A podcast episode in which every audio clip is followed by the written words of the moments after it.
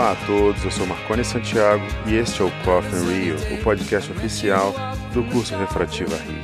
E no episódio de hoje vamos falar sobre marketing digital e mídias sociais. E para isso receber aqui minha amiga, doutora Cláudia Del Claro, que é certamente o oftalmologista que melhor entendeu como usar todas essas ferramentas com maior relevância nas redes sociais. Nós não podemos sair destas duas redes, então a gente tem que estar tá dentro daquela jornada de escolha do paciente. E nós sabemos que cada vez mais os pacientes procuram informações médicas na internet. É importante que encontrem tudo isso de uma maneira muito confiável. Isso acontece no mundo todo. Can you tell me, do a lot of your patients use the internet to find health information?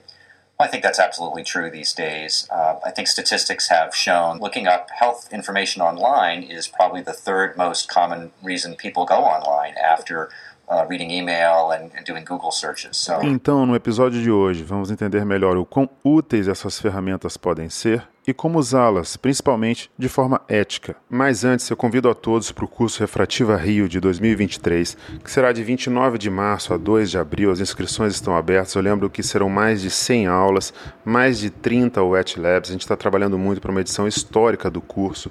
Já tem mais de 100 palestrantes confirmados, palestrantes internacionais, nacionais. Então, corre lá, aproveita, inscreva-se no nosso site cursorefrativario.com ou entra lá no meu Instagram, Marcone Santiago, Marcone com Y, Santiago com TH, e lá também tem o link para inscrição e também novidades sobre as nossas publicações e também as datas e ações relativas ao curso.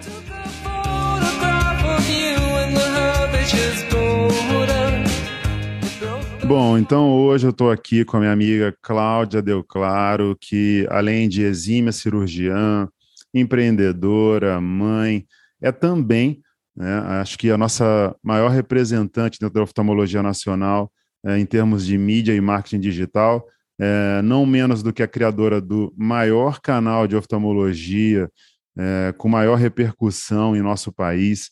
E eu estou assim muito orgulhoso. Era um papo que eu já gostaria de ter já há alguns meses, né, desde que a gente iniciou o podcast, mas com a agenda corrida, é, principalmente, e a gente vai falar sobre isso, né, de quem tem um compromisso de gravar com tanta frequência, essa é uma das minhas dúvidas, acredito que muita gente que vai estar ouvindo a gente também tem, é, fica difícil a gente conciliar os horários. Então, Cláudia, finalmente você está aqui com a gente, é um prazer muito grande te receber aqui. Olá, meu querido Marconi, eu que agradeço, uma grande honra para mim estar aqui no teu podcast Coffee Real, que eu adoro, sempre escuto nos, quando estou no carro, quando estou na academia, o conteúdo riquíssimo. Uma honra estar aqui com você. É para tentar é, colocar todo mundo que está ouvindo a gente já de cara na mesma página. Eu queria começar te perguntando, primeiro, em que mídias digitais você está e especificamente por que você escolheu essa ou essas mídias. Uhum. Então, pela Academia Americana de Oftalmologia, uma vez já publicou que 80% dos pacientes eles preferem informações baseadas em vídeo. Eu já sabia disso no começo, mas não comecei com vídeos porque de fato eu era muito tímida, eu tinha muita dificuldade de falar em público, muita dificuldade até de ouvir a minha voz. Então eu iniciei há cinco anos atrás o meu trabalho nas redes sociais apenas no Instagram com posts escritos. Mas aí, como as informações às vezes eram muito densas, eu acabei partindo para o canal do YouTube, expandindo para o Facebook, para o LinkedIn e para o TikTok. Então, hoje eu estou nestas cinco redes: no Facebook, no Instagram, no YouTube, no LinkedIn e no TikTok. Por quê? Às vezes a pessoa pergunta: não, eu vou começar pelo Facebook, pelo Instagram ou pelo Facebook, que são, afinal, as nossas redes sociais mesmo. Então, ah, eu vou entrar para a rede social, vou fazer a rede social mais comum, a rede social que eu estou mais habituada. Mas, na verdade, Marconi, a gente sabendo que hoje o Google é a nossa maior fonte de pesquisas, e em segundo lugar, o YouTube, para nós termos algum alcance, para a gente ter alguma penetração no, na audiência, no público em geral, nós não podemos sair destas duas redes. Então, a gente tem que estar tá dentro daquela jornada de escolha do paciente. Vou te dar um exemplo. Antigamente, se a pessoa tinha alguma necessidade, ah, eu estou com conjuntivite, estou com um olho vermelho, eu, eu, ia procurar num catálogo da, da Unimed, de um convênio, do, ou até mesmo a lista telefônica, para procurar um oftalmologista. Hoje, o que, que o paciente faz? Ele vai lá no Google e ele digita: estou com olho vermelho, o que eu faço? Eu vou no YouTube.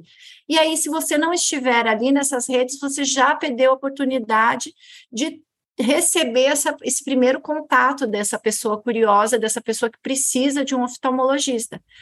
Então, hoje é assim que o paciente me encontra. Ele procura no Google, procura no YouTube, entra em contato comigo e aí sim vai ver em que cidade que eu moro, vai nas outras redes sociais, no Instagram, no Facebook, para entrar em contato, saber onde eu atendo e entrar em contato com a minha equipe. Então, na verdade, assim, até aproveitando esse gancho que você está dando, eu acho que é muito importante, eu vou dividir em duas partes, assim, essa minha, o meu, a minha observação barra pergunta sobre o que você colocou. Um ponto, acho que, que talvez seja dos mais relevantes, é que é mais importante do que a mídia digital que o médico está frequentando, é, na verdade, aquela que o paciente vai frequentar. Então, aí já começa uma visão bastante profissional que eu acho que você teve desde o início, e acho que é um, né, entre tantas outras, dos motivos do seu do seu sucesso. Você disse que você está ah, em diferentes plataformas, né, no TikTok, no YouTube, no Instagram, mas eu, você falou que há cinco anos você começou no Instagram, mas especificamente o YouTube, que eu acho que é, talvez represente de uma maneira muito é, eloquente né, é, a maneira audiovisual com a qual o paciente se relaciona com as informações, e a gente vai falar bastante sobre isso, né? Você falou, ah, o paciente procura sobre o olho vermelho, e eu quero falar especificamente sobre os temas dos seus vídeos. Eu, já assisti muitos deles e, e, e, são super interessantes e bem feitos, mas eu quero falar especificamente sobre a escolha dos temas. Mas eu queria saber há quanto tempo você está no YouTube especificamente e como é que foi o seu início ali? Como é que você começou? Se teve alguma produção? Há quanto tempo você começou ali? Como é que fala um pouquinho sobre o YouTube especificamente? Então, foi em 2017 que eu iniciei nas redes sociais e eu trabalho aqui, na, a minha área de atuação é a refrativa, catarata, córnea, mas trabalho muito com lentes de contato também. Então, eu comecei a fazer muito conteúdo para os usuários de lentes de contato, que a gente sabe que são danados. No Instagram. No Instagram. No Instagram. Isso em 2017. Que a gente sabe que são que danados, que não seguem as orientações e tal. Só que essas orientações acabavam sendo longas demais para fazer um post escrito. Então, um dia foi do nada mesmo. Algumas pessoas já estavam falando, faz vídeo, amigas, não da nossa área, porque até na nossa área, em 2017, quase não existia ninguém que fazia vídeos. Mas aí, amigas minhas de outras áreas faziam e falavam. Eu falava, ai, não, tenho vergonha, não me sinto bem, minha voz, eu tinha implicância com a minha voz. Aí um dia eu falei, peguei a minha assistente e falei: pega o meu celular e grava um vídeo aqui que eu vou falar sobre o prazo de validade das lentes, que precisava ser respeitado e tal. E foi esse o primeiro vídeo, está lá no canal do YouTube. Eu comecei a fazer, eu postei esse vídeo no Instagram, um vídeo gravado pelo celular, sem luz nenhuma, sem nada, a moça gravando, tremendo, e eu mais ainda, segurando as duas mãos, a voz não saía, e foi assim que eu gravei o primeiro vídeo e postei. Não quis nem saber, não postei. Tá. Aí depois eu comecei a fazer alguns vídeos assim também, sabe? Gravados com o celular, com o, com o Instagram. E aí depois eu pensei, não, então eu vou fazer um vídeo mais elaborado, vou gravar com a câmera tal. E Esses daí primeiros não foram no YouTube ainda. É, mas não fazendo um trabalho do, do só colocava lá no, no, canal do YouTube, sabe? Sem muito pensar, um, mais como um lugar de armazenamento dos vídeos. Mas o meu foco era mesmo postar no Instagram e no Facebook. E aí, depois que, que eu comecei a me interessar pelo YouTube e, e querer trabalhar mesmo o público de lá. Então, e aí, nesse momento que você se interessou, eu quero saber duas coisas. Primeiro, por que você se interessou pelo YouTube? É, qual foi a, a, razão que levou você a se interessar mais? E, e aí, se nesse momento você procurou uh, alguma produção um pouco mais profissional, digamos assim, em termos de iluminação, de câmera, de, de gravação de áudio, microfone, como é que foi? Eu, quero, eu queria que você desse, contasse um pouco desse início da sua entrada mais profissional no YouTube, Sim. até a gente chegar né, nas marcas e números incríveis que você tem que você tem hoje de reconhecimento da plataforma. Sim. Eu, Marconi, eu sou uma assídua consumidora do YouTube, eu adoro o YouTube. Qualquer dúvida que eu tenho, eu vou lá e coloco no YouTube, desde como tirar mancha de roupa, como arrumar um, ligar um forno, o meu forno aqui é complicado, eu não conseguia ligar, eu coloquei lá.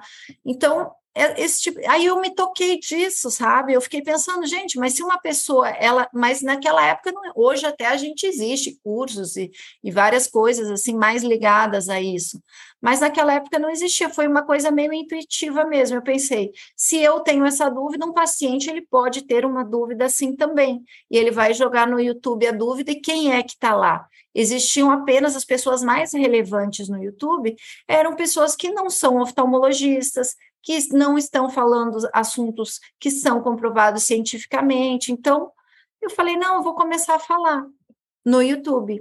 Entendi, mas aí nessa hora você procurou, vou insistir um pouco nisso, porque, de novo, eu acho que é uma dica legal, assim, para o pessoal, e aí já entrando numa outra pergunta, que é exatamente essa, né, de, de como, é, como foram seus desafios iniciais, porque imagino que, beleza, você começou, mas é, a partir daí você começou a provavelmente você encontrou desafios que você nem imaginava.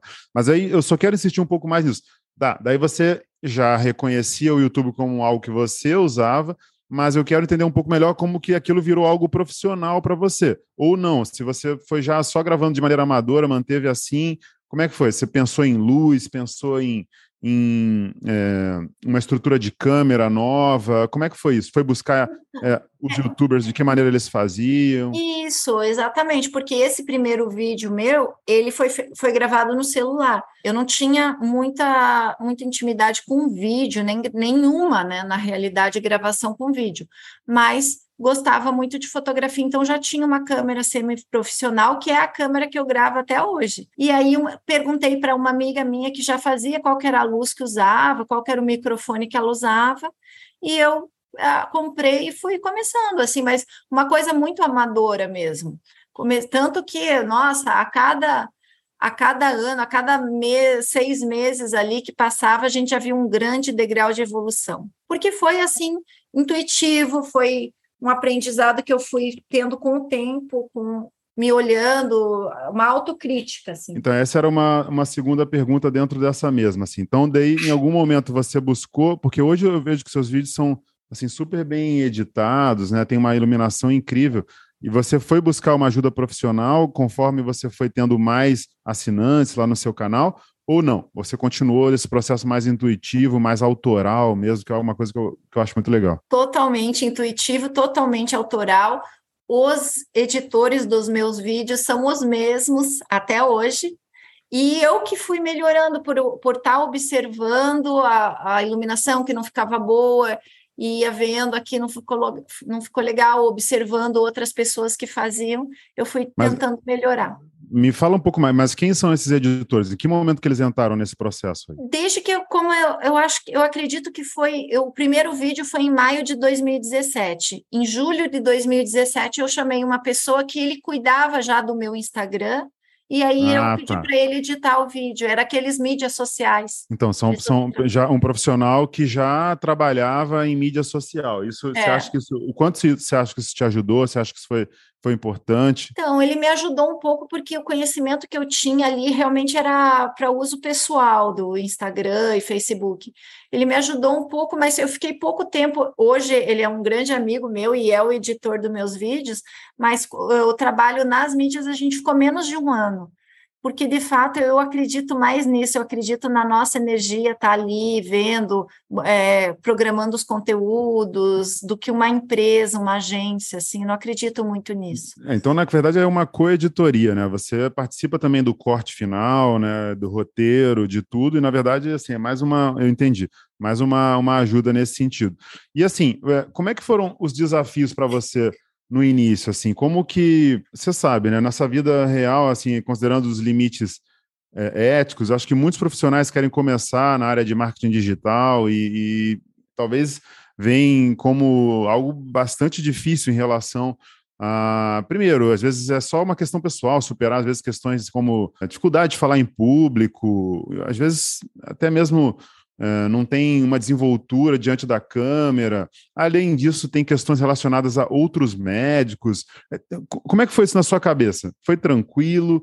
Você foi percebendo como é que era a aceitação? Como é que foram os seus desafios ali no início? Teve alguma resistência? Não? Como é que foi uhum. isso aí uhum. para você? Sim, então, eu, de fato, a, a comunicação, ela sempre foi algo que ferveu muito, assim, é, dentro de mim, a, necess... a vontade de contar para mais pessoas aquilo que eu acreditava, aquilo que eu gostava. Um pouco antes disso, eu tive, uh, alguns anos antes de eu começar no Instagram, em 2013, eu tive um blog com algumas amigas médicas em que a gente conversava sobre é, dieta, sobre coisas assim. Então, assim, aquilo eu gostava do, do fato de você ter uma ter uma porta de, de de voz para o mundo do que você acredita, do que você gosta. Então eu tinha essa vontade, mas eu não tinha nem a pretensão, nem imaginaria que eu chegaria no lugar que eu estou hoje, porque realmente me sentia tímida, acreditava que eu era tímida. E é isso que eu falo para todos os meus colegas que falam: "Ai, Cláudia, eu não, não, não tenho nem coragem de gravar o vídeo, eu vendo você com essa desenvoltura, com essa naturalidade, eu fico assim retraído, fico envergonhado de imaginar eu, eu colocar o meu rosto, mas realmente foi assim que eu comecei. O que, que aconteceu? Quando, de repente, é, me deu um estalo que, de fato, quando eu comecei a procurar e ver, não existiam médicos praticamente que falavam. Então, eu falei: não, é mais importante, eu vou superar a minha vergonha, porque a minha mensagem é mais importante do que do que eu, do que eu não falar bem, do que eu não me apresentar tão bem assim. Isso que eu vou apresentar para as pessoas vai fazer diferença na vida delas, vai contribuir de uma forma realmente diferente. Então, foi isso, foi pensando mais nos outros, no próximo, na contribuição ao próximo, e isso foi me ajudando muito a superar, e é isso que eu considero sempre com as pessoas. É, é o seu porquê que vai sobrepujar essa tua vergonha, essa tua, essa tua insegurança de se apresentar. E na época, com relação a essa questão de um pouco de preconceito que existia com os profissionais que iam para as mídias sociais, com certeza eu tive, inclusive no meu trabalho, as pessoas começaram a achar um pouco estranho, os meus colegas é, não reagiram tão bem assim no início, acharam um pouco estranho, mas depois, com o tempo, as pessoas foram se acostumando, isso foi ficando uma coisa mais não habitual. Não te impactou nada isso, né? Você foi não, em frente, não, como, como não, me, ser. não me impactou nada, assim, eu não... É que eu sempre também considero isso muito com, com os meus colegas que me falam assim, ah, e o que, que os outros vão pensar? Vai muito de como você é e como você encara os outros, porque se você é uma pessoa que costuma julgar muitos outros, você já vai pensar que todo mundo vai te julgar. Agora, se você não é uma pessoa que tem já por dentro de si isso, já flui mais naturalmente. Na verdade, você não fica. Você tem certeza das tuas boas intenções e da tua contribuição. Então, Essa. com o tempo, você vai mostrando para as pessoas é, o teu porquê, porque você começou a fazer isso, e as pessoas vão respeitando. Muito bom, acho que essa é a palavra, né? Respeito e essa, essa certeza interna do que, do que você está fazendo, né, do, de quais são os seus objetivos. Acho que assim, muito legal ouvir isso de você, Cláudia. Mas ó, vamos continuar aqui para a gente ouvir. Tem muita pergunta ainda para te fazer, e eu, mas essa mensagem acho que assim é um dos pontos mais relevantes aqui da nossa, da nossa conversa. Muito legal você dividir isso com a gente. Eu queria saber um, pouquinho mais do, dos aspectos técnicos no sentido dos temas, assim, Cláudia. Assim, hoje você está com quantos assinantes? Assim, eu vi um dos vídeos seus, se eu não me engano, com mais view, tem assim, se, eu, se você me corrija se eu estiver errado, você deve ter esses números mais atualizados do que eu, mas tem mais de um milhão de views, tem vídeos assim com um milhão e trezentos mil views, que não me, se eu não me engano é sobre como limpar o óculos, assim, então eu acho incrível a maneira que você encontra os temas, a maneira gentil e super empática, né, de se comunicar com as pessoas, porque não é, não é fácil chegar num número desse de views, assim. Então, eu queria ouvir um uhum. pouquinho de você, como é que você escolhe os temas, como que você pensa no roteiro ali para para impactar tanta gente? Então, você sabe que eu ia hoje a gente já tem, tem como você pesquisar lá no próprio YouTube e você ir olhando qual, quais os vídeos que têm mais visualizações. E aquilo ali vai te dando um norte do, de quais são os assuntos mais vistos. Mas, de novo, eu falo aqui que foi uma coisa assim, mais por conta do que, do, do que os pacientes iam perguntando, do que os meus seguidores ali, mesmo que poucos, iam perguntando, vinham surgindo vídeos. E aí, lógico, esse foi um dos mais vistos, e já ele nem foi o, o, o, primeiro sobre o tema, já tinha gravado um anterior, já tinha visto que tinha ido muito bem, e aí resolvi gravar o segundo, que foi esse. Então, eu acho que é, é um pouco da observação do que acontece, que a gente já tem como fazer essas métricas hoje, mas vai também do, do, do que a sua audiência quer ouvir. Porque eu acho que essa verdade, essa, essa, essa boa relação que você tem com a sua audiência também que faz com que o vídeo seja um sucesso. E na hora que, que, que as pessoas buscam é, você lá no, lá no YouTube ou nas suas outras redes, tem algumas palavras-chave que você acha que facilitam lá o algoritmo? Se tem, quais você sugere na hora, não sei, na descrição do vídeo ou assunto? Como é que é isso? Você que aí está super experiente com, com, as, com essa questão relacionada a marketing digital e mídias sociais. Tem alguma coisa sobre isso específico ou não? É mesmo orgânico esse crescimento? Não, é, é orgânico esse crescimento. Eu acho que quando você coloca é, assim como no Instagram você coloca hashtags ali, também existe essa possibilidade de se colocar palavras-chave, mas não é esse, não é esse a, a questão que vai é, impactar mais nas visualizações, sabe? Com relação a palavras-chave, o que eu acho que é bastante relevante é a gente, quando você trabalha no Google, fazendo anúncios de suas clínicas e tal, aí sim eu acho que é bem importante você colocar palavras-chave, as palavras que você trabalha, por exemplo, você cirurgia refrativa, miopia, hipermetropia, Rio de Janeiro. Então, isso aí eu acho que pode fazer diferença. Lá no YouTube eu acho que não não interfere tanto as palavras-chave. Agora, uma coisa que definitivamente interfere e eu vejo que você é muito preocupada com isso, é a constância das suas publicações. Então, eu queria saber primeiro é, como hoje é isso para você, com que frequência você publica lá os seus vídeos e como você consegue tempo, Cláudia, para isso. Então, é verdade. Isso é a constância é um dos maiores segredos do sucesso, porque você é, você só não encontra o sucesso se você desiste. Eu acredito nisso. Isso é o lema para mim. Então, é, eu não desisto eu continuo, eu continuo, eu continuo, eu persisto, e eu, isso já faz parte da, da, minha personalidade mesmo, mas o que a forma como eu encontrei para manter essa constância foi realmente incorporar esse trabalho que eu faço de, de, de comunicação no meu trabalho do consultório. Então, os vídeos, eu gravo, eu coloco três vídeos por semana lá no YouTube, e eu gravo esses três vídeos antes de eu iniciar as consultas. Então, é um dia que eu acordo às 5 horas da manhã, seis e meia da manhã eu estou lá no consultório já pronta para começar a gravar, montar as coisas, gravo e depois começo a atender as consultas.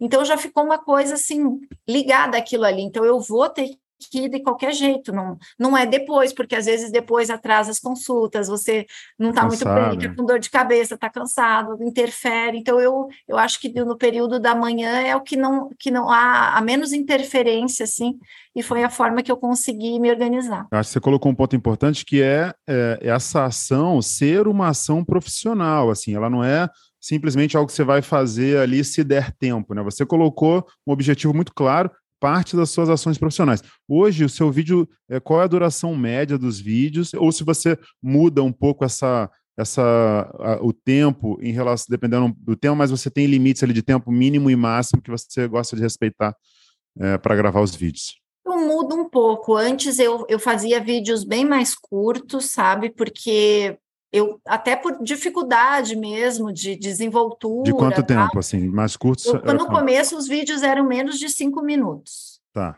Hoje meus vídeos já ficam entre 10 a 15 minutos. Legal. Tá Mas se você for ler, buscar um, um livro lá no YouTube para ver algum curso, eles vão falar que o ideal é que tenham vídeos maiores, de 45 minutos, de quanto maior é melhor. Mas eu acho que daí, assim, para o meu estilo, para o meu estilo de comunicação, eu acho que fica longo demais. Então, acaba fazendo por aí, mas acaba que, às vezes, depois, com o tempo, você vai ficando mais solto e vai falando, falando e, e alonga um pouco o vídeo. Não, eu acho que isso é muito legal, assim, porque, na verdade, depende muito também, você colocou isso, né, da maneira como a pessoa se comunica, né? É, e para alguns, um tempo maior faz mais sentido e para outros, um tempo menor. É, eu queria entrar numa, num, em alguns assuntos um pouquinho mais profundos, que eu acho que são muito pertinentes sobre o dia a dia, sobre o nosso mundo atual em relação à rede social. Primeiro, eu queria saber qual é a tua opinião sobre essa questão relacionada aos vícios. Eu, li, eu tenho consumido muita literatura sobre é, plataforma de modo geral, enfim, estou super envolvido com algumas coisas nessa, nesse contexto. E um dos aspectos sobre os quais eu, eu leio é o vício, né? Assim, você tem. Queria saber a sua opinião sobre o vício é, em redes sociais e já emendando uma outra pergunta: quais são é, os limites éticos e quem, né, ou qual órgão que delimita isso atualmente nesse contexto né, sobre o qual a gente está falando hoje aqui, Cláudia? Então, com relação aos vícios, nossa, a gente vê é, pessoas realmente que, que se impactam muito, que desenvolve um vício que é aquela adrenalina de postar e ver o like, e se impactar, e se deprimir, se arrasar por conta disso. Então, nossa, nem fala. Eu acho que eu não tenho nenhum tipo desse problema mesmo. Nós, médicos, a gente tem outra cabeça, e, e como falei, aquilo ali é uma extensão do meu trabalho, não é simplesmente um algo para o meu ego, é algo para o meu, é, é uma contribuição minha, uma extensão do meu trabalho como médica, eu vejo assim. Então, não é algo, é pessoal, sabe? É algo envolve a oftalmologia mesmo. É, mas eu acho que nesse caso a gente tem que ver mais. Eu, como mãe, eu me preocupo mais da minha filha, porque ela, assim, já desde muito pequena, é muito ligada. Então, a gente procura oferecer atividades extracurriculares para ela, esportes ao ar livre. É, e mesmo em casa, nós temos momentos só nós em que desligamos o telefone, conversamos e ficamos juntos. Legal. Eu criei essa rotina já diária também para tirar ela um pouco daquela ali e para a gente não perder o contato, porque é isso, às vezes a pessoa está ali, do, um do lado do outro, cada um no seu celular, mas existe uma distância enorme, então isso que a gente não pode deixar. Mas tirando isso, é, eu só sou totalmente grata às redes sociais, ao surgimento da internet, porque ampliou demais o meu conhecimento, até por outras áreas que hoje eu sou fascinada, e que talvez se não houvesse essa comunicação global, essa é, não, hoje já não existem mais barreiras para o conhecimento, então a gente consegue ter acesso a todo qualquer tipo de conhecimento. Inclusive você, o teu esse tipo de conteúdo maravilhoso que você faz aqui no teu podcast, a qualquer horário, qualquer lugar, as pessoas conseguem ter acesso. Então, eu acho que cabe a gente, sem preconceitos, escolher o conteúdo bom que a gente consegue consumir ali na rede social, com equilíbrio. Eu ia perguntar isso mais no final, mas, mas acho que tem tudo a ver perguntar isso agora. Qual é o impacto das, dessa ação é, tão bem feita, né, que você conseguiu construir, eu acho, de maneira, acho que, sinceramente, é, exemplar é, na tua carreira, assim? Eu acho que, assim, antes da carreira, eu acho que teve um impacto muito positivo eu como pessoa, porque você veja, uma pessoa que tinha pânico, pavor, Marconi, de fazer, imagina, quando eu acabei, logo que eu acabei a residência, fui convidada para dar uma aula num congresso, e eu sim, comecei a dar aula, ficava tão nervosa, que simplesmente escureceu tudo. Eu não lembrava o meu nome, eu não sabia o que eu estava fazendo ali, eu não conseguia dar mais nenhuma palavra. Assim, poucos minutos depois de eu começar a aula. E eu, todo mundo ficou me olhando, eu olhei para todo mundo, saí e fui embora.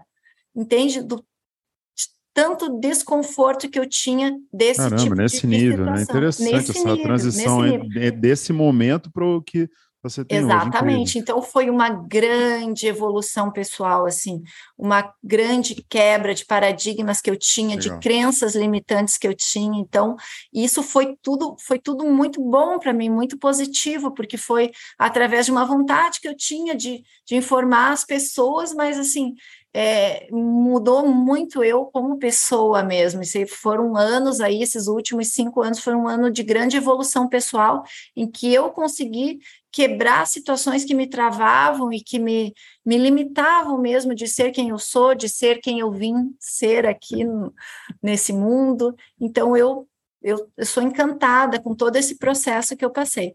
E na minha carreira nem se fala, porque você vê, eu sou uma oftalmologista aqui de Florianópolis, no sul do país, é, que hoje sou conhecida do Brasil todo, sou respeitada por todos os colegas, consegui ter uma, uma abrangência muito grande, consegui ter essa, essa conseguir trazer a, a, nossa especialidade de uma forma mais leve, de uma forma mais descomplicada, para que a população tenha acesso. Então, muitos, eu recebo diariamente é, comentários de pessoas que se interessam mais pelos olhos, que se preocupam mais pelos olhos através desse trabalho.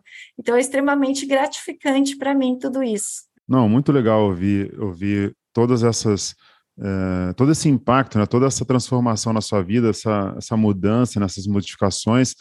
É, voltando um pouquinho para o início dessa pergunta, hoje, uma vez eu li que, é, por exemplo, na dermatologia exigia, existia uma, uma regulação mais intensa ali sobre dos conselhos barra sociedades, né, sobre o que mostrar, quais eram os limites é, possíveis.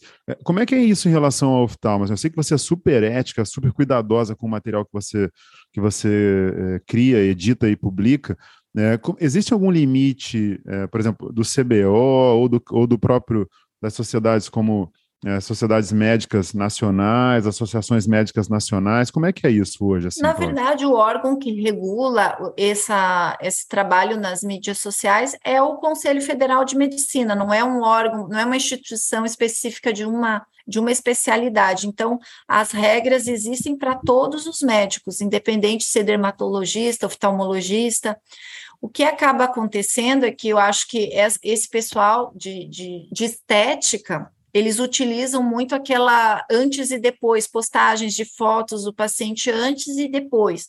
E isso é totalmente condenado, inclusive isso é condenado pelo nosso Código de Ética Médica, mas também hoje o médico que faz esse tipo de atividade, ele pode ser punido no, a nível criminal e a nível civil, porque ele pode estar tá, tá induzindo o paciente a uma é, uma propaganda enganosa, então você está oferecendo um resultado que nem sempre você vai oferecer, conseguir oferecer de fato uma cirurgia, um tratamento. Então é muito delicado, além de estar tá expondo a figura do paciente. Então, é, o código de ética médica, basicamente, ele permite para o médico que vai para as mídias sociais informar. O conteúdo educativo, ele é livre. Lógico, desde que seja algo é, dentro do comprovado cientificamente, a pessoa não pode chegar lá e falar um tratamento que não, não exista, assim, não exista uma comprovação. Mas se for um conteúdo educativo dentro disso, do que já é habitual para os nossos tratamentos, é, não tem limite algum, exceto que você não mostre o paciente. Existe também aquela questão assim da autopromoção. Eu sou o, o, o oftalmologista é, mais famoso do Brasil, que oferece o melhor resultado na cirurgia refrativa, que faça a cirurgia refrativa mais rápido. Então, esse tipo de propaganda não, não deve estar ali. Também é, falar com relação ao preço, ah, minha cirurgia refrativa, eu cobro tanto. Então, nada disso é, é, é adequado, né? Não, não, tem que ter Nossa, um tom muito... de conotação, de, hum. não tem que ter essa, os posts, eles não devem ter essa conotação de propaganda, sabe? É, e também não é legal você colocar lá o teu telefone. É, eventualmente eu vejo algumas postagens em que a pessoa pensa assim, ai, não, não vou perder meu tempo aqui, eu vou colocar o meu telefone em todas as postagens, como se isso fosse algo, eu acho que até é negativo, porque existe um conceito moderno hoje do marketing que ele é assim, ó, conhece, confia e depois consulta. Então é um trabalho, não é um, a pessoa que entra ali, ela não, não, imagina que vai ter um resultado imediato. É com o tempo. E eu acho que eu sempre tive isso já de uma maneira intuitiva, mas agora lendo e vendo o que há de mais moderno com relação a isso, bate bem com o meu, com o meu estilo, que não é de fazer uma propaganda, e sim de informar a pessoa. Aquela pessoa que foi informada, que foi impactada positivamente, ela vai ter desper, desperto dentro dela o gatilho da reciprocidade. E ela vai te procurar por gratidão. Nossa, aquela médica me ajudou vou seguir ela, vou procurar ela quando eu tiver um problema, e assim eu recebo pacientes que já às vezes me seguem há anos e agora tiveram um problema, resolveram procurar. Cláudia, muito interessante esse esclarecimento, acho que vai ajudar muito as pessoas que pensam eventualmente em começar ou que já têm é, uma participação importante nas redes a equilibrar um pouco melhor a maneira como elas se comunicam, né, o assunto sobre os quais é, elas se referem. Vou te entrar agora, a gente está indo já para a fase final aqui do nosso podcast, né? é um assunto tão interessante e te ouvir é tão agradável que a gente realmente poderia ficar aqui horas conversando, mas é, você acha que é, de alguma forma você pode também ter essa abrangência, essa relevância, esse alcance para causas humanas, assim, que possam ir além da oftalmologia, Cláudia? O que, que você pensa um pouco sobre isso? Assim? Ah, eu acho que sim, com certeza. Eu acho que eu, como já lhe falei, eu tenho dentro de mim essa vontade de, de soltar a minha voz para o mundo, para coisas que eu acredito, para coisas que eu acho que podem impactar positivamente. Então, até mesmo essas questões, eu sempre estou lá, estou colocando frases motivacionais, gosto de trabalhar nessa linha do motivacional também, porque realmente foi o que aconteceu comigo. Então, para a pessoa não desistir de seus sonhos, para a pessoa confiar em si, se amar, se aceitar, porque é assim que você consegue a superação. E, e, e, isso repercute também até nos pacientes que me procuram, eles vêm, muitas vezes vêm em consulta, mas pedem um conselho, contam alguma coisa pessoal sua, já percebendo que você vê que eu não é algo que eu falo abertamente, mas falo mais nas entrelinhas, e isso fica muito claro para as pessoas que me acompanham ali, o meu estilo, como eu sou, como eu encaro a minha vida. E eu acredito que sim, por ser muito curiosa, por estar sempre em movimento, por acreditar que quem está parado está indo para trás, eu penso isso, então a minha vida está sempre, é sempre um movimento constante.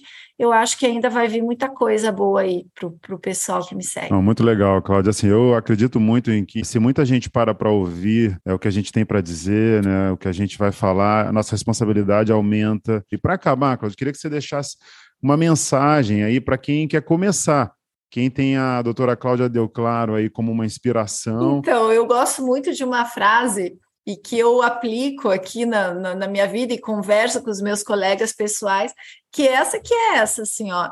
Quem tem medo do ridículo nunca atingirá o extraordinário. Então, eu acho que é, a gente, quando vai para as redes sociais ou vai fazer um vídeo, vai se expor, você tem que baixar um pouco o seu nível de, de exigência, o seu nível de perfeccionismo. É, na realidade, o pior vídeo que você gravou é aquele que você nunca gravou, então, qual é o seu pior vídeo? É aquele que você nunca gravou. Então, é a partir dali, degrau por degrau, você vai melhorando e, e, e é aquilo, né? A gente tirar um pouquinho o foco do no, de nós mesmos, do ego, e pensar no próximo, pensar na contribuição que a gente vai estar tá fazendo para as outras pessoas. Isso ajuda muito. Minha querida amiga Cláudia Deu Claro, novamente, muito obrigado pela sua presença aqui no nosso podcast. Acho que foi muito enriquecedor. Todas as pessoas que ouvirem vão ter a chance de aprender um pouco mais, ouvir, entender um pouco mais sobre as razões desse seu sucesso imenso é, como ser humano, como profissional e especificamente nas redes sociais. Dá para dá para a gente é, entender melhor né, tudo isso ouvindo você atentamente. Muito obrigado pela sua presença aqui com a gente no podcast. Eu que agradeço a oportunidade, foi muito legal o nosso papo e espero que tenhamos outros aí pela frente. E como o podcast está um pouquinho mais longo, eu vou deixar brevemente aqui minha dica cultural de hoje, que é um livro do, até para fazer algum equilíbrio aqui sobre todos esses assuntos que nós estamos conversando, né, de internet, redes sociais, que é o livro do Nicholas Carr, é um livro chama The Shallows, foi finalista do Prêmio Pulitzer e fala um pouco sobre de que maneira a internet, se não usada de forma equilibrada, pode comprometer nossa concentração e nosso cérebro. Esse foi o Coffee and Real de hoje, disponível nas principais plataformas de podcast. Vale a pena seguir o podcast no Spotify ou na Amazon, assinar no Apple Podcasts, se inscrever no Google Podcasts ou no Google Castbox e favoritar na Deezer. Assim você recebe uma notificação sempre que tiver um novo episódio. Eu sou Marcone Santiago e fico por aqui. Até a próxima.